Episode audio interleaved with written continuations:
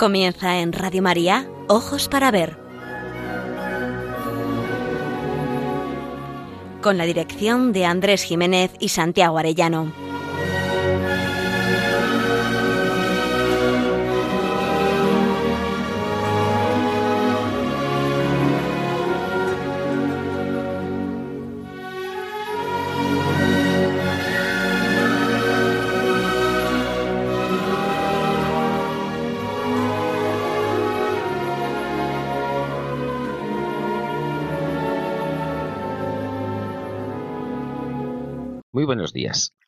Saludamos una vez más a todos nuestros oyentes en esta edición de Ojos para Ver que emitimos desde Pamplona para Radio María los primeros y terceros martes de cada mes.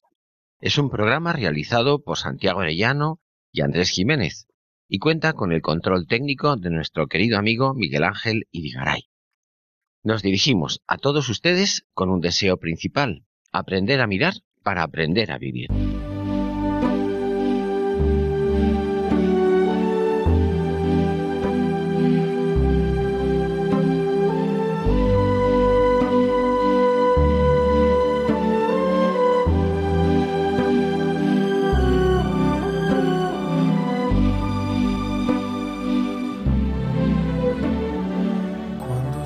Muy buenos días. Santiago, ¿cómo te encuentras? ¿Qué tal estás?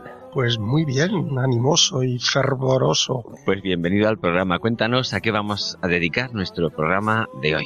Pues nuestro propósito es que este programa de Ojos para Ver lo dediquemos a la segunda parte de la celebración eucarística o Santa Misa, es decir, al sacrificio eucarístico.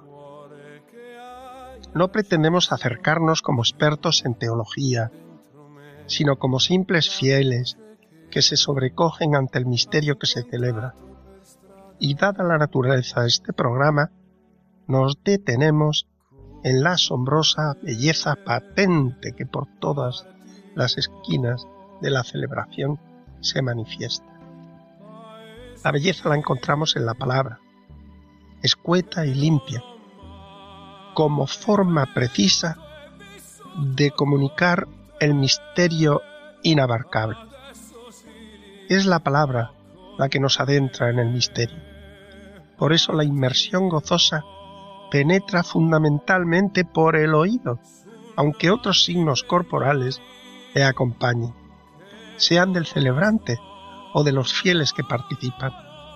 Las demás artes colaboran a hacer más comprensible el misterio. En esta segunda parte de estos tres programas que teníamos pensados dedicar a la Santa Misa, nos acercamos, como en las celebraciones de la sinagoga, al momento en que el sumo sacerdote entraba en el Sancta Santorum, con la diferencia de que en la liturgia romana toda la asamblea asiste y contempla el misterio que estamos celebrando.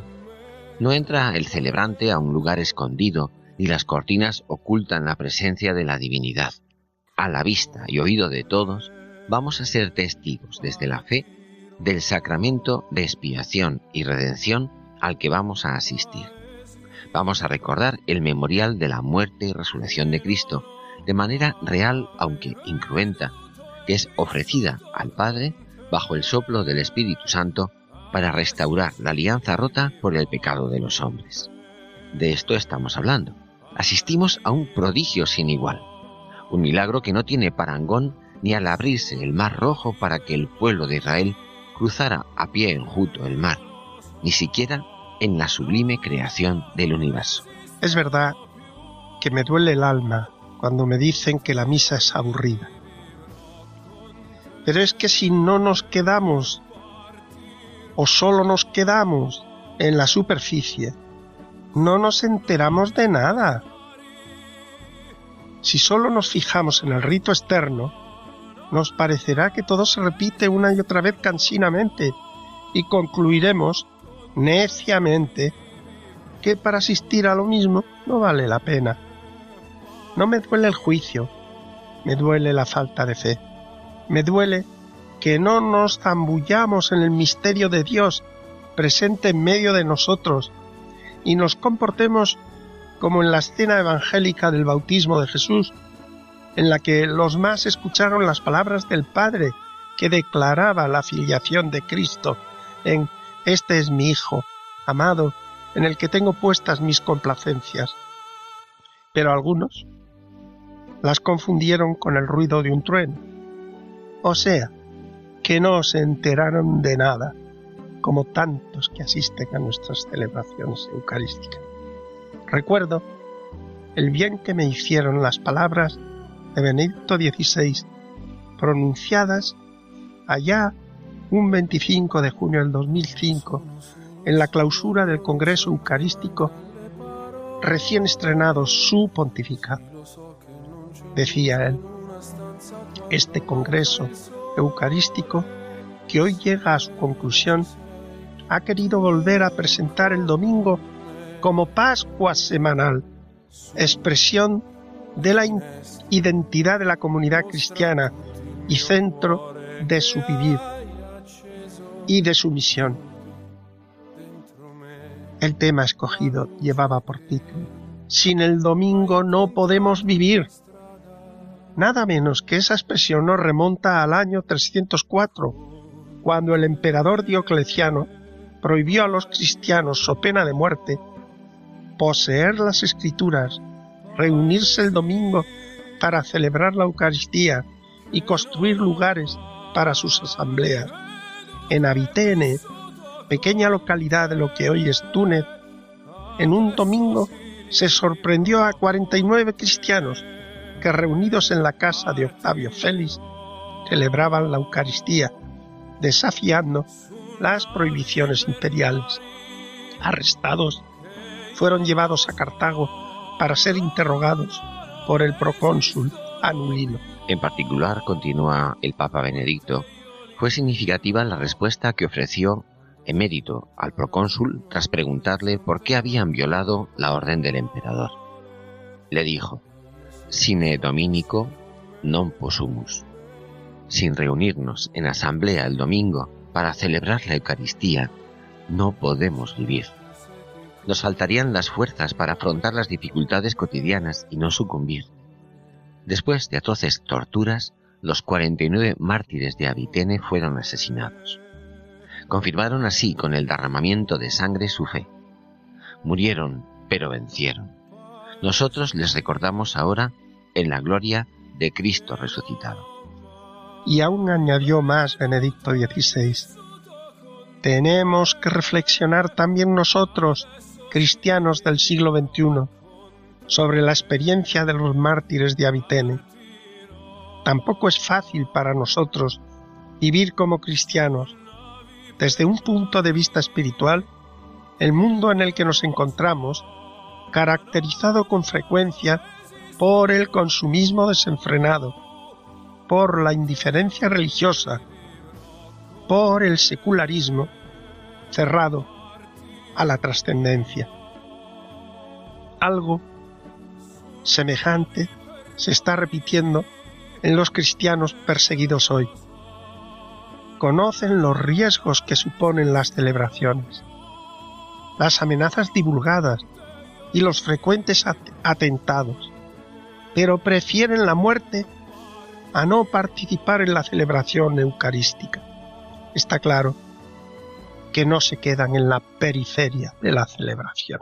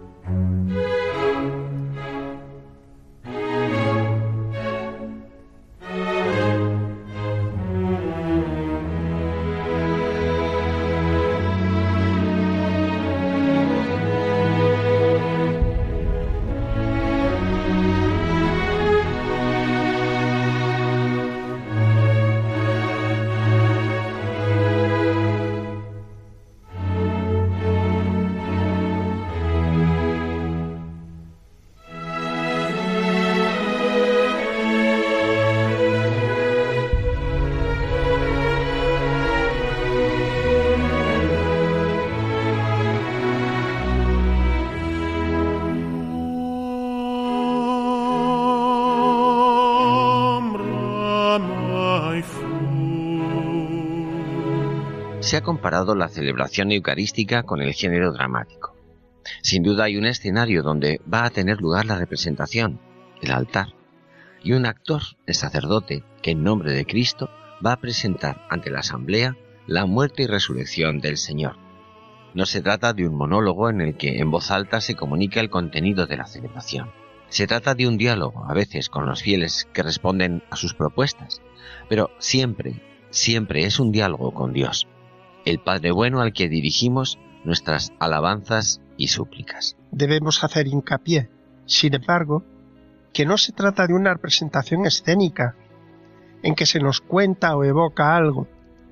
Se trata de una presentación en vivo y en directo, en que ante nuestros ojos y oídos vuelve a acontecer el sacrificio, muerte y resurrección de Cristo en la cruz, como ofrenda al Padre. No se evoca un acontecimiento pasado. En la representación eucarística vuelve a tener lugar el drama de la cruz.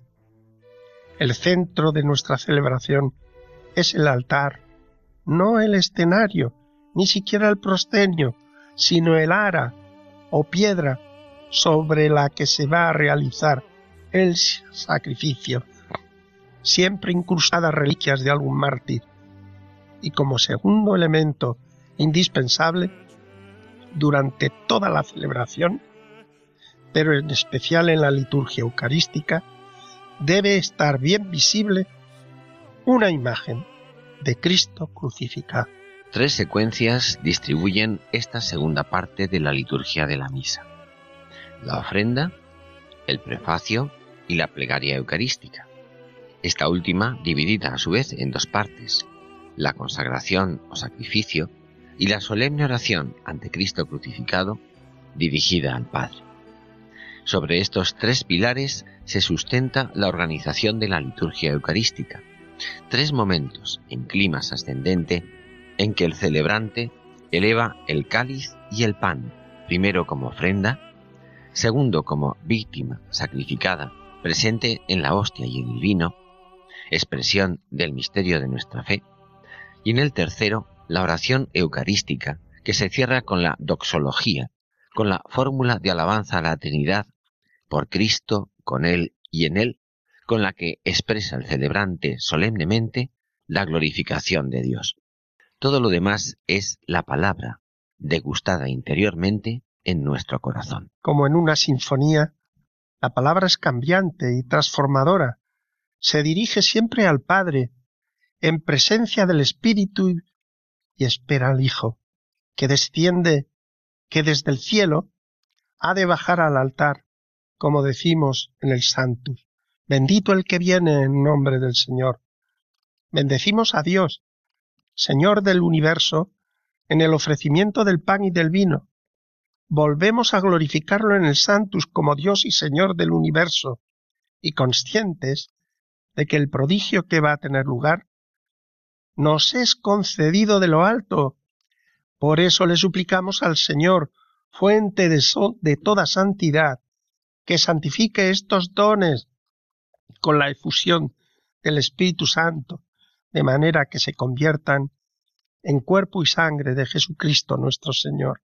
Esto surge desde la voz de alabanza y súplica de toda la Iglesia, como en preparación del momento sublime concedido solo y directamente por el Señor, cuando mandó en la última cena a sus discípulos, Haced esto en memoria mía. Y es en ese momento cuando el sacerdote, con su voz de hombre, da lugar a que sea el mismo Cristo quien pronuncie las palabras del sacramento que convierten realmente el pan y el vino en el cuerpo y la sangre del Señor, según el rito de Melquisedec, en que el pan y el vino suplen a todos los animales del sacrificio y se transforman en el único Cordero Pascual que quita el pecado del mundo. Este es el misterio de nuestra fe. Esto es lo que se ha ocultado a los sabios y entendidos, y se ha revelado a los pequeños y humildes. No hay palabras ni culto que con tanta sencillez no sólo aplaque a Dios, sino que nos eleve a hijos y herederos del Padre. Hemos pasado de la alabanza humana a la vivencia mistérica del sacramento, sin espasmos ni estridencias, desde la gozosa experiencia del corazón. El cielo ha abierto su morada y ha acampado en medio de nosotros. Por eso, sin el domingo, no podemos vivir. Sublime belleza, sublime verdad, sublime bien.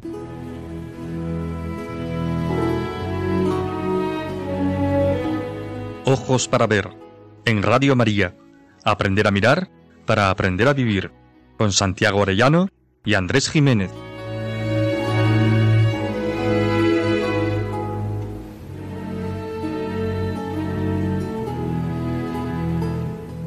Y a la sección El don de la belleza le contesta la de aprender a mirar. La celebración eucarística, en efecto, nos ofrece constantes ocasiones para aprender a mirar.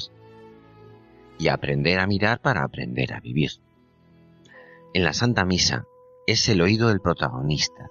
Se trata de aprender a escuchar para aprender a admirar y vivir. Centramos nuestra reflexión, así pues, en el poder de la palabra. La palabra es un signo que tiene muchas potencialidades. Para nosotros los creyentes la palabra por excelencia es Cristo, el verbo de Dios encarnado. Hoy parece que la palabra goza de menor prestigio que la imagen. Se dice con altanería, una imagen vale por mil palabras y no es verdad. Porque esa imagen es verdad, en verdad, dirá todo si te sabes las mil palabras. La palabra es la encarnación del alma. Por la palabra se manifiesta la totalidad de la persona. Dime cómo hablas y te diré cómo eres. Pero hablar bien no es hablar con precisión y galanura. Hablar bien es hablar en verdad. Antiguamente la palabra dada era como un documento notarial. En la modernidad, en cambio, el mal uso y el engaño desprestigiaron su confianza hasta el extremo de que oímos decir despectivamente Palabras, palabras, palabras. Boca de Hamlet, por ejemplo. Tuvieron que venir los poetas para rescatar al menos su verdad en un uso concreto, sino en todo momento. Gerardo Diego proclamó que las palabras de los enamorados son palabras de amor, es decir, palabras. Y es que la psicología humana necesita fiarse, confiar, que las palabras sean hechos, no sonidos que se lleva el viento. Hay un deseo profundo de que las palabras ser, puedan ser obras, desencadenar acciones que paralicen el mal o hagan triunfar el bien. No nos asombrábamos de niños cuando se nos contaba que la cueva de Alibabá se abría al pronunciar las palabras Ábrete sésamo y se cerraba con las palabras Ciérrate sésamo ¿Por qué triunfan narraciones como Harry Potter con sus poderes mágicos? ¿Por qué permanecen desde tiempos prehistóricos los mundos oscuros de abracadabras, conjuros y hechizos tantas veces asociados con poderes preternaturales o diabólicos? En el origen está la fuerza creadora de la palabra de Dios. El fiat de la creación que sacó de la nada un mundo inimaginable de seres y de constelaciones. El Dios que con su palabra mantiene en el ser todas las cosas. La palabra que hizo detenerse el sol y abrirse el mar, tan presente en el Antiguo Testamento. El segundo fiat maravilloso abre el Nuevo Testamento, cuando la doncella de Nazaret dijo sí a la propuesta de Dios. Fiat mi secundum verbum. Y el verbo se hizo hombre en las entrañas de María, y la palabra de Jesús paró los vientos, hizo salir a los demonios, curó a los leprosos, hizo andar a los paralíticos, oír a los sordos, hablar a los mudos, ver a los ciegos, resucitar a los muertos, multiplicar los panes y los peces, y en la víspera de su pasión como nos enseña el Catecismo de la Iglesia Católica en el número 1323, nuestro Salvador, en la última cena, la, noche en que fue entregado, instituyó el sacrificio eucarístico de su cuerpo y su sangre, para perpetuar por los siglos hasta su vuelta el sacrificio de la cruz y confiar así a su esposa amada la Iglesia el memorial de su muerte y resurrección, sacramento de piedad, signo de unidad, vínculo de amor, banquete pascual en el que se recibe a Cristo, el alma se llena de gracia y se nos da una prenda de la gloria futura. Y en el número 1333 dice el Catecismo, en el corazón de la celebración de la Eucaristía se encuentran el pan y el vino, que por las palabras de Cristo y por la invocación del Espíritu Santo se convierten en el cuerpo y la sangre de Cristo. Fiel a la orden del Señor, la Iglesia continúa haciendo en memoria de Él, hasta su retorno glorioso, lo que Él hizo la víspera de su pasión. Tomó pan, tomó el cáliz lleno de vino. Al convertirse misteriosamente en el cuerpo y la sangre de Cristo, los signos del pan y del vino siguen significando también la bondad de la creación. Así, en el ofertorio, damos gracias al Creador por el pan y el vino, fruto del trabajo del hombre, pero antes fruto de la tierra y de la vid, dones del Creador. La Iglesia ve en el gesto de Melquisedec, rey y sacerdote que ofreció pan y vino, una prefiguración de su propia ofrenda. De nuevo el fiat se hace realidad por el don otorgado al celebrante en su ordenación sacerdotal de la misma manera que ha recibido el poder de perdonar los pecados. No son palabras que se lleva el viento. Tienen el poder sobrenatural de hacer realidad lo que pronuncian. Esta es nuestra fe. Fiat que se vuelve a realizar en cada uno de los sacramentos. El sí de los contrayentes en el matrimonio constituye una nueva realidad que hace de dos cuerpos uno y que ha unido Dios. De la misma manera que nos hace hijos de Dios el bautismo, nos prepara para el encuentro definitivo la unción de los enfermos. Confirma la mayoría de edad con la fuerza del Espíritu Santo en la confirmación. Son palabras creadoras. Lo que dicen las palabras se hace. Esto tiene lugar cada vez que asistimos a la Santa Misa o celebramos los siete sacramentos. Aprendamos a mirar para aprender a vivir hay palabras que son obras de amores y no sólo buenas razones.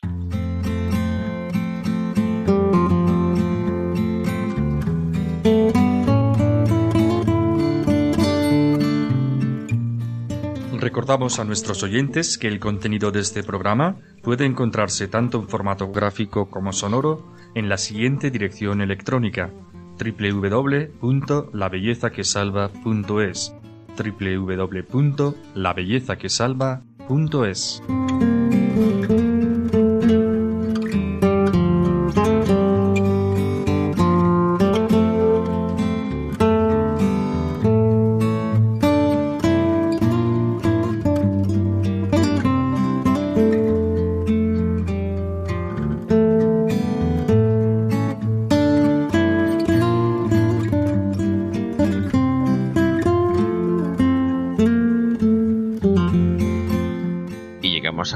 rincón de la pintura. Y, sinceramente, no podría ser de otra manera. Entre las maravillas de la pintura católica sobre la Santa Misa, teníamos que acudir al tríptico de los siete sacramentos de Roger van der Weyden, pintado a mediados del siglo XV entre 1445 y 1450. Cuéntanos, Santiago. Se trata, decimos, de un tríptico. Está formado por tres tablas de roble pintadas al óleo, la tabla central mide 200 por 97 centímetros y 119 por 63 centímetros cada una de las laterales, posiblemente descompuesto en tres por el gran tamaño, pues es un tríptico que no se puede cerrar. Se expone en el Museo Real de Bellas Artes de Amberes, en Bélgica. La unidad la da el espacio interior de una catedral gótica. Las tablas laterales representan las naves izquierda y derecha respectivamente, mientras que la tabla mayor representa la nave central. La distribución de las distintas escenas pintadas con el detallismo minucioso de una miniatura, es asombrosa y admirable la perspectiva desde la que está situado el pintor. Elimina la fachada de la catedral, lo que en el escenario teatral se llama la cuarta pared, la que permite ver al espectador.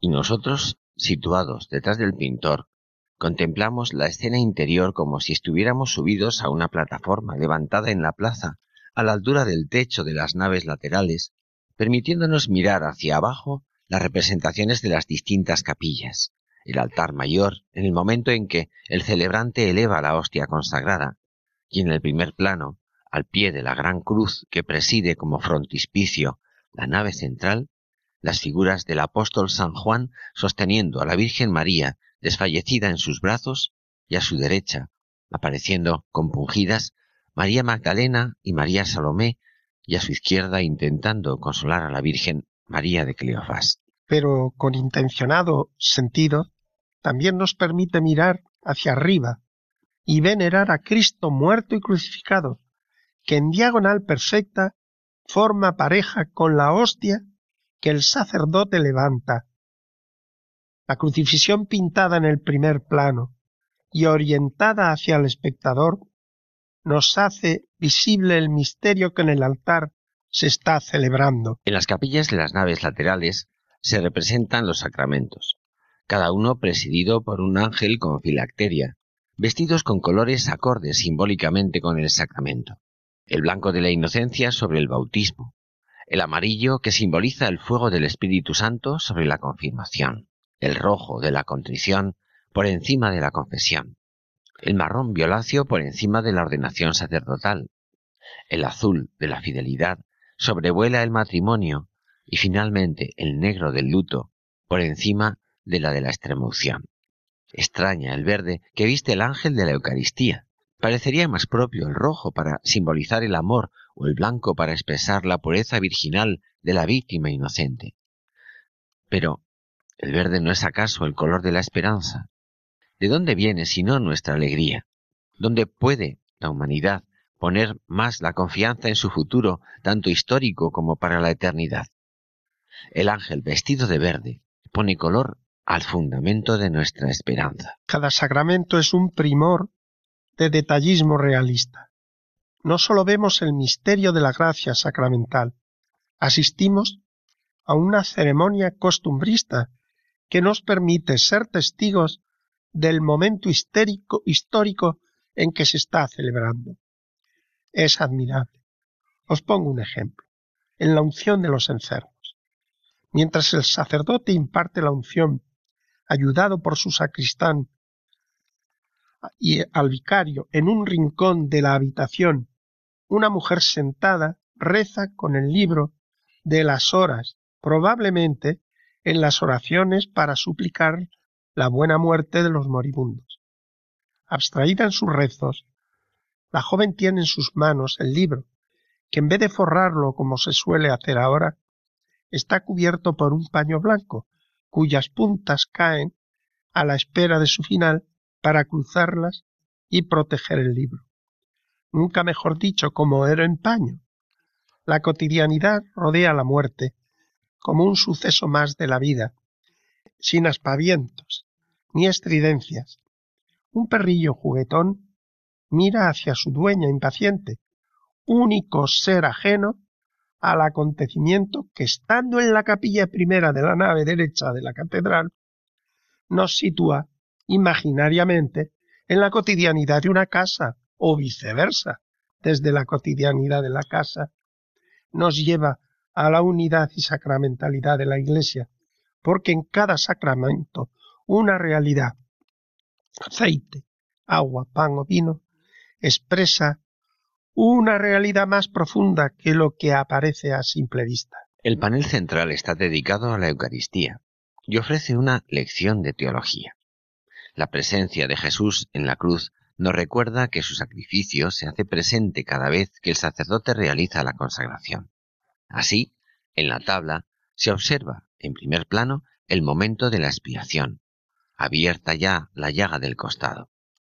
Y al fondo, en el altar mayor, a un sacerdote elevando la hostia, ayudado por un monaguillo, de espaldas al altar como era costumbre antes del Concilio Vaticano II. Es el milagro que se repite en cada celebración eucarística. Si alguien nos dijera, vamos a la plaza que un santo va a hacer un milagro, acudiríamos entusiasmados. En el cuadro, la escena de la crucifixión ambienta la celebración la misma que la que sucedió en el Monte Calvario. La figura de Cristo crucificado nos recuerda que la muerte de Cristo está presente siempre en la vida del fiel que se acerca a la Iglesia a celebrar la muerte y la resurrección del Señor, y para encontrar desde la fuente de su costado la fuerza salvadora de los sacramentos. Esto es la misa, y esta la genialidad de un artista católico que nos ha permitido ver lo invisible. Yo recuerdo que tuvimos la suerte de poder contemplar esta maravilla, esta Santiago, la exposición que se hizo al mismo tiempo que la del Greco en el Museo del Prado. Visto en directo, el asombro es aún mayor. Al fondo, en la girola, se nos recuerda la segunda parte del sacrificio eucarístico, el banquete o comunión del cuerpo de Cristo. En fila van pasando los fieles a recibir al Señor en la capilla que se encuentra tras el altar mayor. No puede decirse más. Y ante esa imagen tan detallada, tan, tan precisa, tan llena de vida y de color, la verdad es que uno permanecía asombrado, no dejando de apreciar detalles que eran cada uno de ellos una auténtica lección de teología y de vida sobrenatural.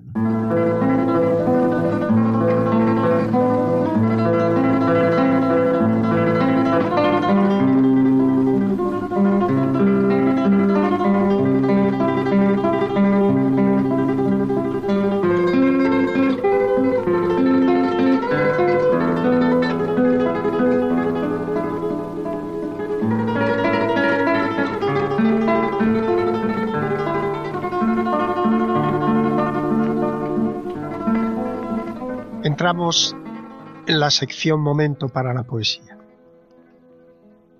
Nos viene a la memoria el conocido soneto de Lope de Vega al contemplar la hostia consagrada alzada en sus manos sacerdotal.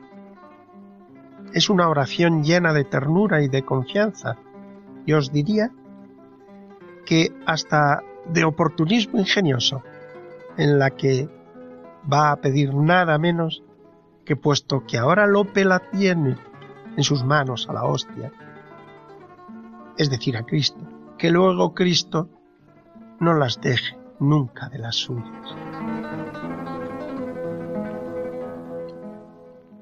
Cuando en mis manos, Rey eterno, os miro, y la cándida víctima levanto, de mi atrevida indignidad me espanto, y la piedad de vuestro pecho admiro.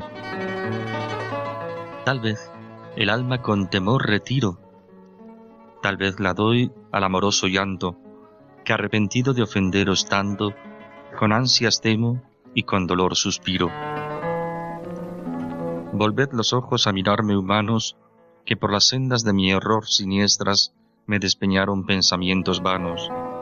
No sean tantas las miserias nuestras, que a quien os tuvo en sus indignas manos, vos le dejéis de las divinas vuestras.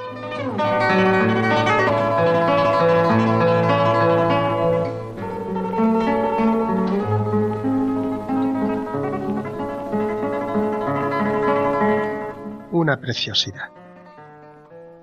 Sin embargo, quisiera poder transmitiros los sentimientos que me embargan al escuchar la segunda parte de la plegaria eucarística, con una fuerza no menor que cualquiera de los poemas escritos, por grandiosos que sean los poetas. Es una oración de súplica y una oración de alabanza dirigida al Padre. Sobrecoge caer en la cuenta de que hay un intervalo de tiempo entre las palabras de la consagración que anuncian la fracción del pan y el momento posterior en que el celebrante lo parte. Me parece que se detiene el tiempo de Cristo y que en su presencia crucificada, muerto ante nosotros, nada menos que se lo ofrecemos al Padre como pan de vida y cáliz de salvación. Y le damos gracias por su, por su Hijo, porque nos hace hace, digo hace, con toda intención, dignos, mucho más que nos considera dignos de servirle en su presencia. Y en ese momento sobrecogedor, ante Jesús suspendido en la cruz, le pedimos al Padre, al que todo lo que pidamos en su nombre nos dará, por la unidad de la Iglesia y su perfección, por la caridad, por el Papa y todos los pastores, por los difuntos, y para nosotros misericordia, y compartir la vida eterna, y cantar sus alabanzas. Si la poesía es palabra emocionada, capaz de suscitar los sentimientos más nobles, la verdad, la belleza y el bien, convierte en este momento de la misa en algo realmente sublime y sobrecogedor. Así pues, Padre, al celebrar ahora el memorial de la muerte y resurrección de tu Hijo, te ofrecemos el pan de vida y el cáliz de salvación, y te damos gracias porque nos haces dignos de servirte en tu presencia. Te pedimos humildemente que el Espíritu Santo congregue en la unidad a cuantos participamos del cuerpo y sangre de Cristo. Acuérdate, Señor, de tu Iglesia extendida por toda la tierra, y con el Papa, con nuestro Obispo, y todos los pastores que cuidan de tu pueblo, llévala a su perfección por la caridad. Acuérdate también de nuestros hermanos que durmieron en la esperanza de la resurrección, y de todos los que han muerto en tu misericordia. Admítelos a contemplar la luz de tu rostro. Ten misericordia de todos nosotros, y así con María la Virgen, Madre de Dios, su esposo San José, los apóstoles y cuantos vivieron en tu amistad a través de los tiempos, merezcamos por tu Hijo Jesucristo compartir la vida eterna y cantar tus alabanzas. Por Cristo, con Él y en Él, a ti Dios Padre Omnipotente, en la unidad del Espíritu Santo, todo honor y toda gloria, por los siglos de los siglos. Amén.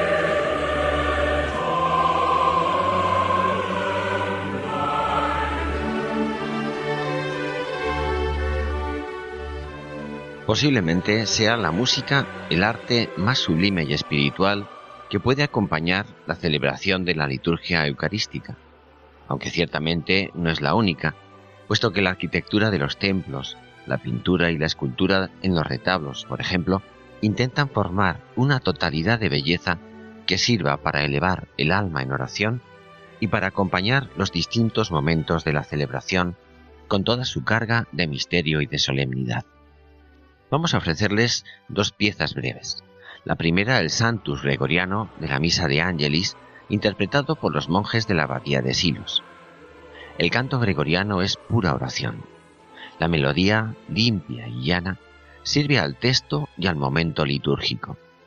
Prepara y acompaña al alma, al tiempo que serena el cuerpo para centrarse en lo que está a punto de ocurrir, el milagro de la consagración eucarística.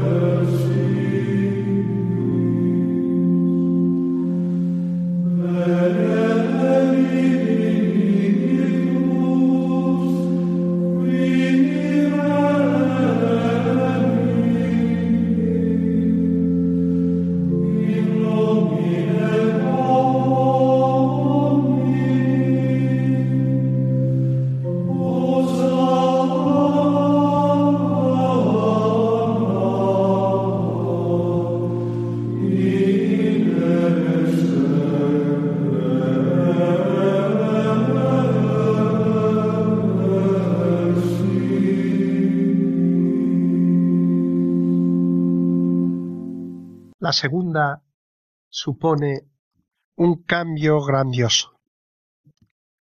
A la limpia y transparente llaneza del canto gregoriano, voz, palabra y oración, le sigue ahora el esplendor de la música de Amadeus Mozart, que rebosa, vibrante de raudales de, de melodías e instrumentación. Escuchemos el Benedictus de la misa de coronación.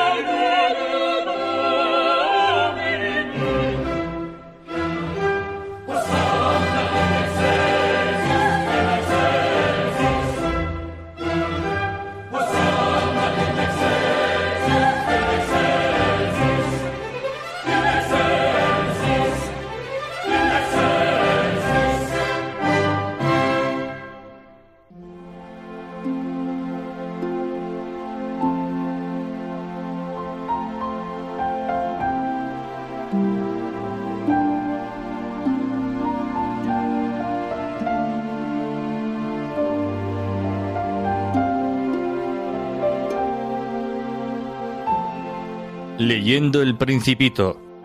Ojos para ver. Radio María.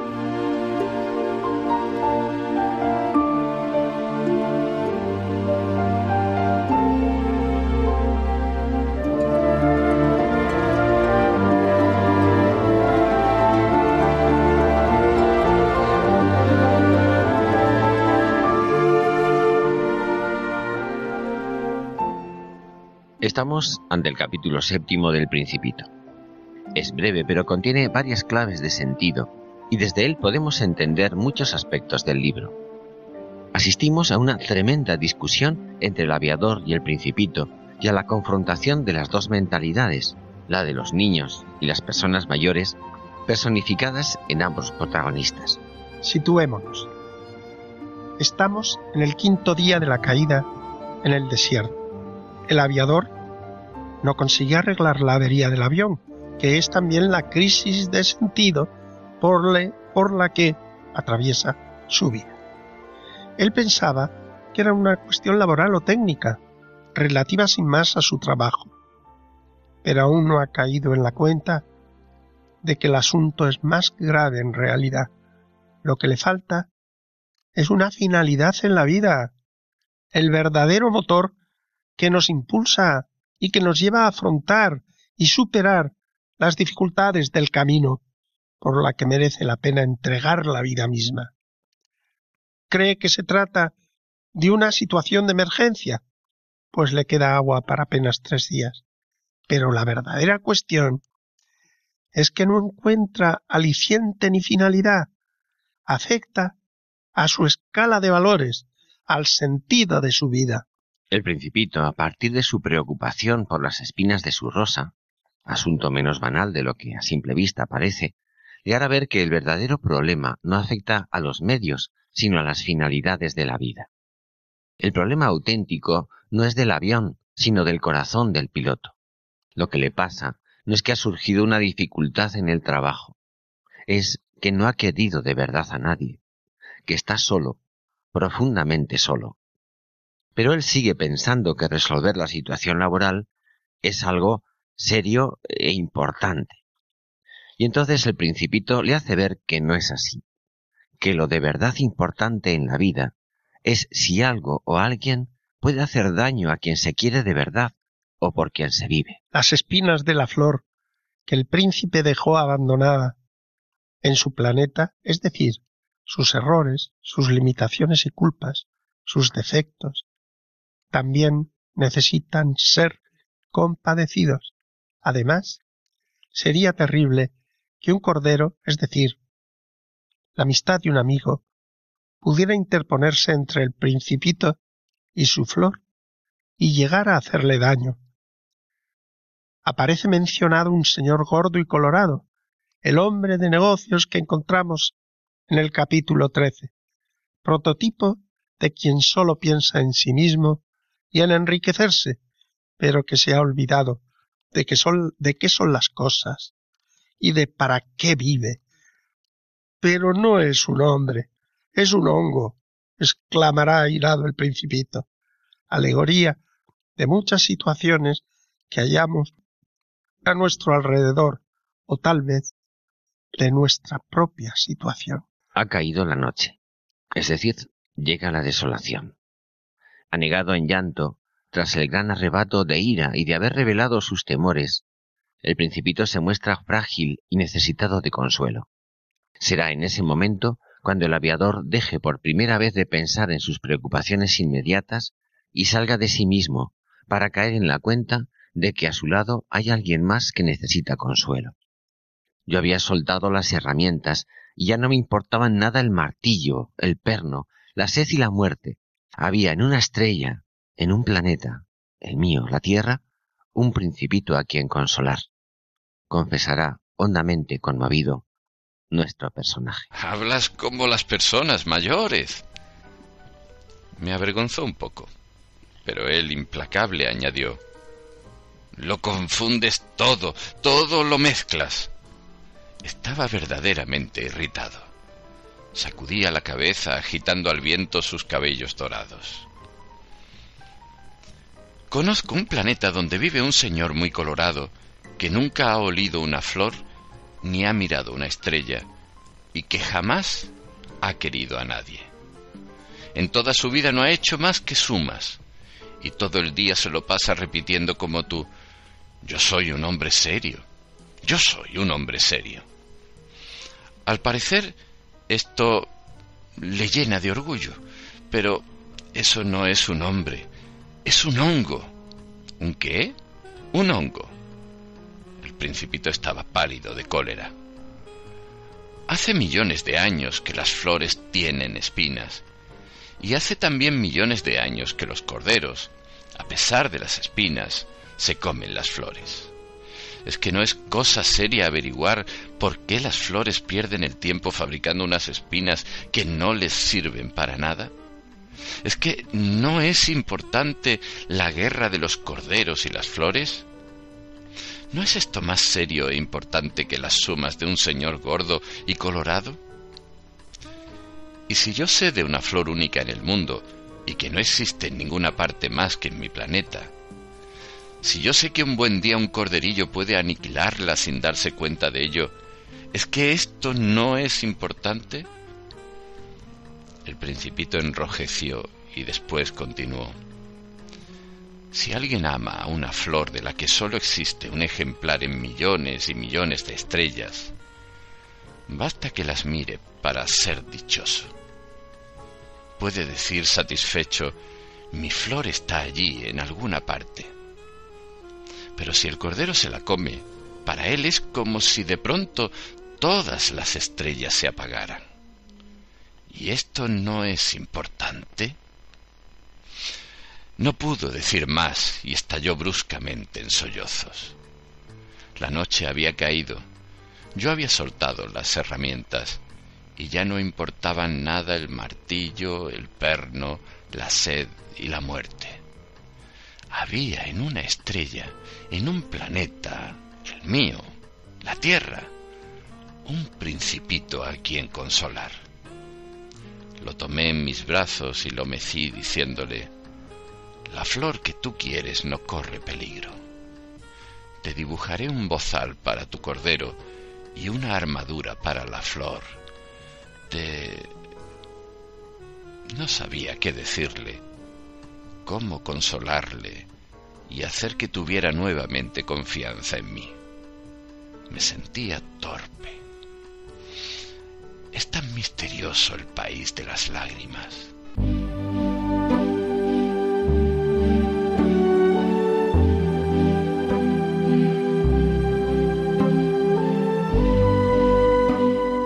Y nos despedimos ya de nuestros oyentes. Esperamos que el programa haya sido de su agrado y le recordamos que el contenido del mismo, tanto en su formato gráfico como sonoro, puede encontrarse en la dirección electrónica www.labellezaquesalva.es. Así que muy buenas tardes a todos y que tengan un hermoso día.